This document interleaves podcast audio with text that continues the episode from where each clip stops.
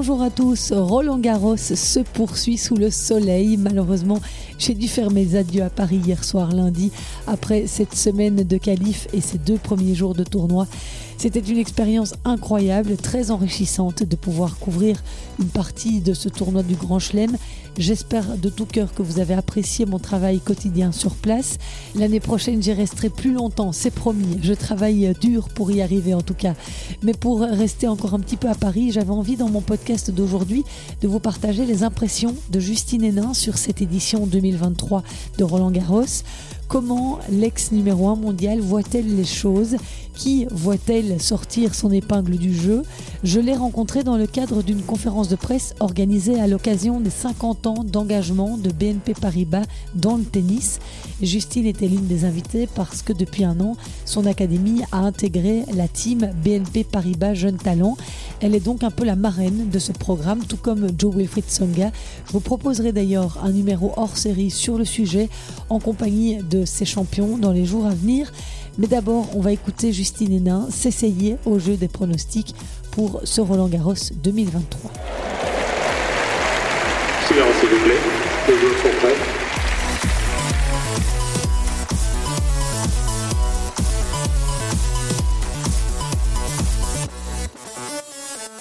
Bien entendu, qui dit Roland Garros dit forcément Raphaël Nadal. Alors la première question que nous avons posée à Justine, c'est comment elle avait réagi suite à l'annonce du forfait de Rafa. On n'appréhende pas ce tournoi comme on a appréhendé euh, encore celui de l'année dernière où tous ceux où Raphaël Nadal est arrivé tellement favori. Je pense qu'on le ressent tous. J'imagine que vous le ressentez comme moi. Euh, c'est que à la fois c'est difficile, je pense douloureux quand on aime Raphaël Nadal et c'est mon cas pour, pour bien des raisons. Euh, et en même temps, ben, il y a aussi euh, cette place à autre chose et cette opportunité. Et je crois que c'est, on va probablement vaciller entre ces deux, euh, entre ces deux sentiments. Bien sûr, que, je ne sais pas s'il va, il manquera toujours d'une certaine façon, mais d'un autre côté, il aura écrit non seulement l'histoire du tournoi, mais du, tennis de manière tellement forte qu'il faudra surtout se souvenir de ça et continuer à s'inspirer de ça.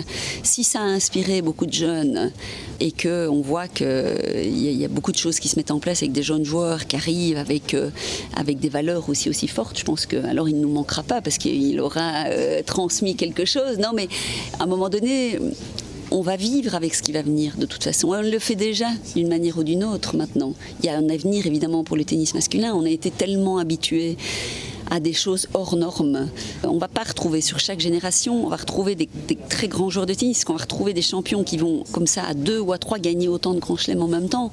C'est ça qui paraît improbable, on ne peut pas dire impossible, mais en tout cas improbable dans une époque aussi qui, euh, qui change. Et voilà, ils avaient le fait qu'ils étaient trois là, plus ou moins en même temps, en tout cas ils sont arrivés à, à des moments différents, mais ils ont quand même continué à grandir ensemble. C'est ça qui a rendu l'histoire exceptionnelle et qui leur a permis de faire aussi tout ce qu'ils ont fait parce qu'ils ont quelque chose d'unique. Mais je pense qu'on va continuer continuer à, se régaler, mais il va falloir accepter, il va falloir laisser la place aussi à se régaler euh, autrement, à continuer à, profiter du, jeu autrement. Et en l'absence de Rafa, quels autres acteurs pourraient justement s'illustrer dans ce tournoi de Roland Garros? Eh bien, on lui a demandé de nous dire ce qu'elle pensait. Sur le tableau féminin, euh, je, pense qu'il y a quand même des choses intéressantes qui sont en train de se dessiner au niveau d'une forme de hiérarchie, je crois, et, et sur plusieurs joueuses qui ont quand même amené des confirmations. On m'a dit est-ce qu'on a un nouveau Big Three chez les filles Je dis attention, il va falloir réfléchir à comment on, hein, appelle les choses dans les années à venir. Même sur le tennis masculin, euh, on, évoquait un nouveau Big Three, Alcaraz, Rune, Sinner. Il va falloir rester quand même prudent parce qu'avant que qui que ce soit n'aille toucher euh, ce qu'a fait le vrai Big Three, on, en est quand même loin.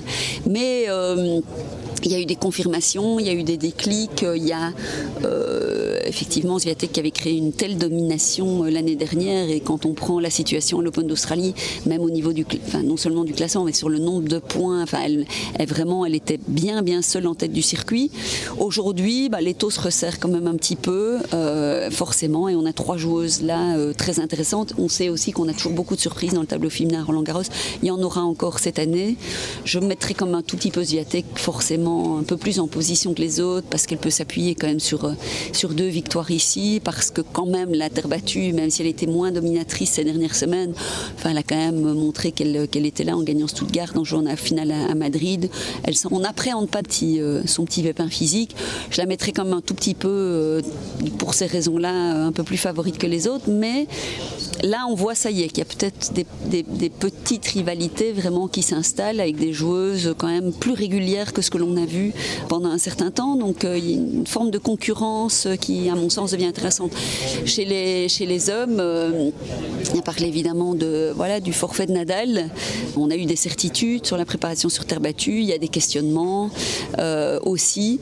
Mais je pense qu'un questionnement qu'on ne doit pas trop avoir, c'est de se dire, enfin, Novak Djokovic sera-t-il vraiment à son niveau ici. Euh, enfin, il a évoqué presque un autre sport en Grand Chelem, donc moi je crois qu'il sera là, il aura tellement envie d'être là, même si on sent dans son discours, forcément il est là pour gagner un Grand Chelem supplémentaire, mais il, y a une forme aussi de prudence et, de respect par rapport à d'autres jeunes joueurs qui maintenant qui ont montré déjà tellement de choses, mais il sait aussi qu'il peut s'appuyer sur tout ce qu'il a fait dans le passé. Et quand vous avez un, joueur qui a gagné autant de Grand Chelem par rapport aux autres qui, qui n'ont presque encore rien gagné, que c'est le cas hein, euh, aujourd'hui bah, Voilà, forcément qu'il sera un de ceux-là. Donc moi, je mettrais euh, Alcaraz et Djokovic vraiment euh, au-dessus des autres. Oui, ça me semble le plus logique. Alors, ils sont dans la même partie de tableau, mais je ne me lancerai pas sur un, pronostic définitif. Il va y avoir des belles choses. Je pense que ça va être un beau, un beau tournoi masculin.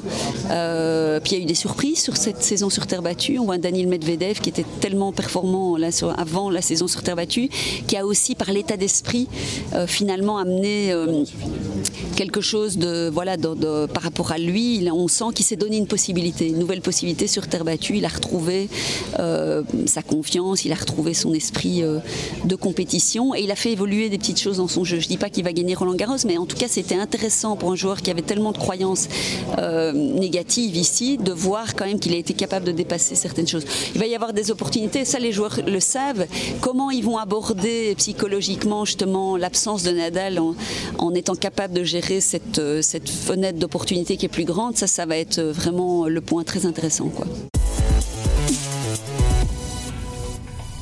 Voilà pour ce petit podcast spécial avec euh, les pronostics, l'avis euh, de Justine Hénin, qui est consultante hein, sur toute la quinzaine pour France Télévisions.